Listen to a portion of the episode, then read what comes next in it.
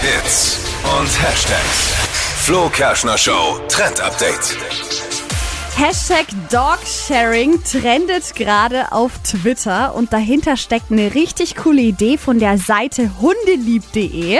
Und zwar kann man sich da registrieren und äh, seinen Hund ausleihen oder halt auch verleihen und sich einen Hund ausleihen von anderen Hundebesitzern.